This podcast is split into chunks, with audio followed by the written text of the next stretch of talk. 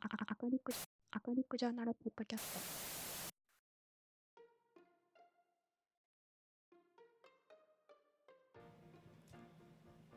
皆様こんにちは。アカリックジャーナルポッドキャストナビゲーターの日向です。このポッドキャストは株式会社アカリクが発行する大学院生研究者のためのキャリアマガジンアカリックジャーナルについて紹介する音声コンテンツです。第7回の今回は2021年6月号ボリューム2の特集 AI 最高に掲載されている株式会社リクルートの棚橋幸太郎さんのインタビュー内容をご紹介します。今回も合成音声ソフトであるアリアル、ミリアルに読み上げてもらうことでインタビューの状況を再現いたします。それではアリアル、はい、ミリアル、はい、よろしくお願いいたします。お任せください。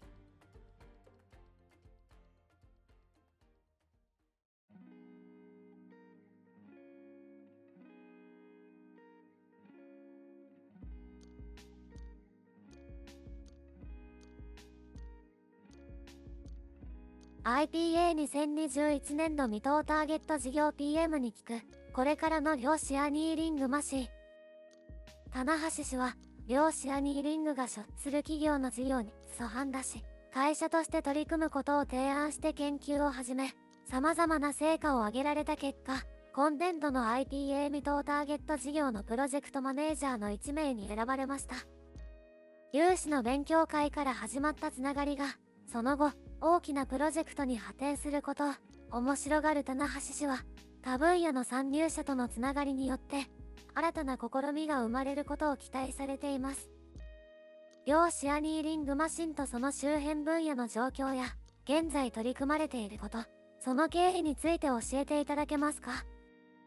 ？2015年にリクルートコミュニケーションズに入社しました。オンライン広告配信を扱う会社で、機械学習やプログラミング技術のスキルが高い人が集まっている部署があることに浸れました。入社して1、2ヶ月の時に同僚が量子アニーリングに関するテーマでブログを書いていて、それがきっかけで、とある勉強会に参加することになりました。そちらに、慶應義塾大学の田中先生と物質材料研究機構の田村先生がいらっしゃいました。今は2人とも未踏ターゲットのアニーリング部門のプロジェクト、マネージャー以下 PM で、今思い返せば PM3 人がそこにいました。当時は会社でアニーリングには取り組んでおらず、名刺交換をするだけでしたが、現在、漁師アニーリングの国家プロジェクトをされている方なども気軽に集まっていて、たまたま集まったのがきっかけです。興味を持った者同士が集まる場所は、後々どうなっていくかわからないですが、今思い返すと面白いです。勉強会で漁師兄イリングに取り組む人がいると知りました。リクルートは、ホテルやレストランとカスタマーをマッチングするビジネスモデルですので、組み合わせを最適化することが重要だと感じていました。この課題に会社として取り組んではどうかと、組み合わせ最適化問題を解く漁師アニーリングマシンの研究をしたいと上司に伝えたのです。まだ入社3ヶ月ぐらいだったのですが、いいよと言ってもらい、田中先生に連絡を取って共同研究をすることになりました。量子アニーリングマシンを使った研究というのは、結構お金がかかるものなのでしょうか？クラウド上で利用する場合には何億円かかるというレベルではないですが、量子アニーリングマシンの API を利用するための費用がかかります。ただ、無料で公開されているアニーリングマシンも結構あります。例えば、日立の C モスアニーリングマシン、D-Wave、東芝やフィックスターズなどのマシンは研究利用であれば、条件付きですが無料で使うことができます。そもそも、量子アニーリングマシンとは、どういったものなのでしょうか？アニーリングマシンは、組み合わせ最適化問題を解く専用ハードウェアと理解いただけたらと思います。ハードウェアは ASIC という専用チップや FPGA という書き換え可能なチップといった様々なバラエティがあり、その中の一つが量子アニーリングマシンです。どれも、イジングモデルという物理モデルの最適化問題を解くためのマシンになっています。世の中の様々な問題をイジングモデルにうまく変換することでアニーリングマシンによって解けるようになります。アニーリングマシンは専用機で、その中の一つとして、量子アニーリングマシンというものがあるのですね。ビジネスにおけるマッチング課題以外に、どのような分野で使われているのでしょうか組み合わせ最適化問題全般ですので、いろんなことに使えます。今回のテーマである AI の分野であれば、機械学習のほとんどに最適化問題は内在しています。例えば、予測モデルを作る際は、内部的には最適化問題を解いていて、パラメータ等を決めるのですが、その中で機械学習の従来の処理では、使えないような離散最適化を使うことで、クラスタリングをより高精度に行うことができます。Google は QBoost という機械学習のモデルにアニーリングマシンを使う方法を提案しています。それを使うと、とてもスパースな機械学習のモデルを扱えて、メモリもそこまで必要ではないので、例えば IoT の Google グラスなどに採用することができます。他にも、組み合わせ最適化問題は世の中にたくさんあって、最近は Uber のようなタクシー配車アプリがありますが、それの拡張としてライドシェアを考えるときに、一緒に乗る人ができるだけ同じ目的地に行くような人同士を組み合わせるといった最適化問題もあります。また、スケジューリング問題と呼ばれる、誰が何曜日の何時にシフトに入るか決めるような問題ですね。大きな工場では、シフトを決めるだけで数日かかったりします。従業員から提出されたシフト候補と、生産計画や従業員のスキルレベルの組み合わせの問題は、難しい問題として知られています。例を取り上げるときりがないですが、応用できる分野はたくさんあります。2021年度の未踏ターゲットの事業において取り組みたいこと聞かせいただけますか？現在、2021年3月時点テーマを募集しておりますので、この分野に対して情熱を持った人が様々な分野から入ってくると嬉しいです。昨年度は医師の方が医療統計のための量子機械学習モデルを提案したり、北海道道出身の学生さんが除雪の最適化に取り組んだ例がありました。あまり見かけない分野はありますか？そのような分野にこそ入ってほしいと思うのですが。先ほど申し上げました医療統計の分野の方が入ってきたのは新鮮でした。芸術、芸能分野では音楽の生成を量子コンピュータでやりたいという方もいました。他には、バイオインフォマティクスでの DNA 配列の処理に関する取り組みなど、様々なバックグラウンドを持つ方が応募してくれています。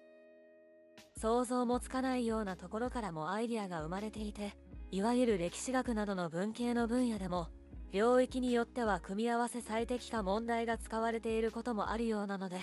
そのようなところから入ってくるのも面白いのではないかと思います。多分野の方、興味がある方が量子アニーリングマシンについて学べる機会はありますか？アニーリングや量子コンピュータについて、知識が少ない人でも、未踏ターゲットで採択されると、TM や TA から専門的な知識を学ぶことができますし、IPA の方でもセミナーやワークショップを開催しています。先日もアニーリングマシンを使いながらどのような問題が解けるのか、ということを3日程かけて学び、最後は自分のオリジナル問題を解くというワークショップが開催されました。最近は様々な組織でそのような取り組みをやっており、学ぶ機会が増えてきていますし、ハッカソンなどのイベントも開催されつつあるので、私が取り組み始めた当時よりも多くのチャンスがあるのではないでしょうか。興味がある方は、そのようなところで知識を得て、ご自身の研究にどう適用できるかを検討いただくのが早道ですね。最適化問題に持ち込めるかどうかを判断する基準はあるのでしょうか一番わかりやすいのは、目的が決まっているもので、例えば、巡回セールスマン問題ですね。全部の都市を回って、最短のルートで帰ってくるという目的がはっきりしています。一方、現実の問題では、どのような状態が最適なのか簡単に定義できないような問題も多くあり、それ自体を探索するようなメタ最適化に関する研究もあります。他には例えば、シフトスケジューリング問題を解いて数学的にいい解が得られたとしてもそのシフト割り当てが実際の現場で受け入れられるのかという現実社会での意思決定に関する問題もあります。アニーリングマシンは全部の組み合わせに対して計算をして最適解を見つける仕組みという理解でよろしいですか？総当たりでは時間がかかってしまうので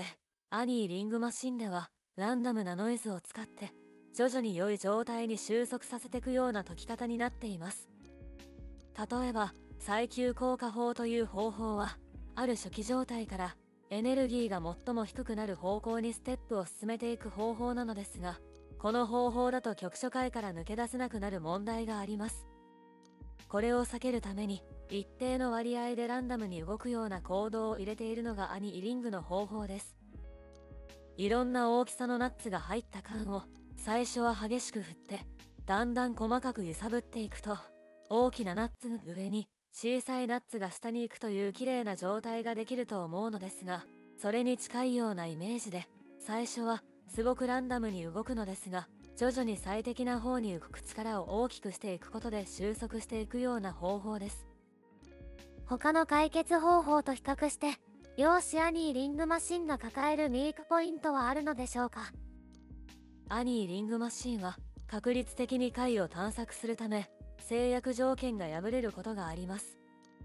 ハードウェアの構造に起因する変数結合のトポロジーに関する制約や設定できる数値の解像度やノイズの問題などもあります。この分野の今後の展望についてお聞かせください。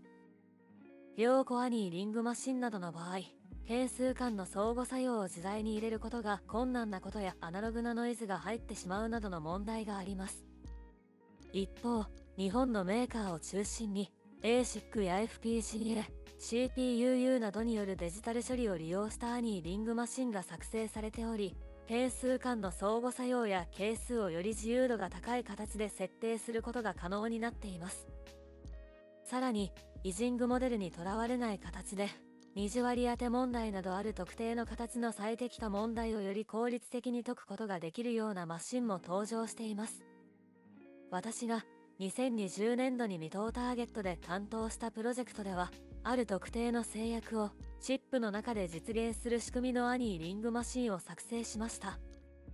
このようにカスタム化や問題特化型のようなものも出てきていて、よりユーザーフレンドリーで使いやすいものが増えてきています。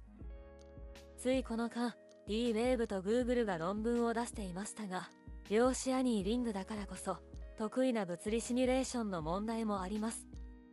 従来の手法よりも圧倒的に速いという結果が出るなど、様々なマシンの住み分けができてきています。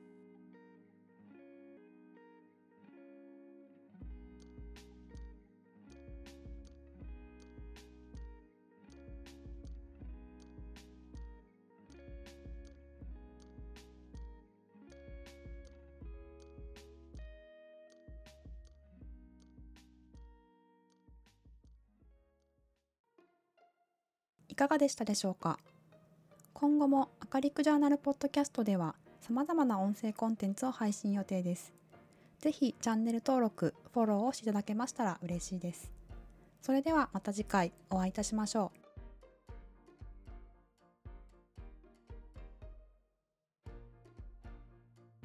う。This program is brought to you by アカリク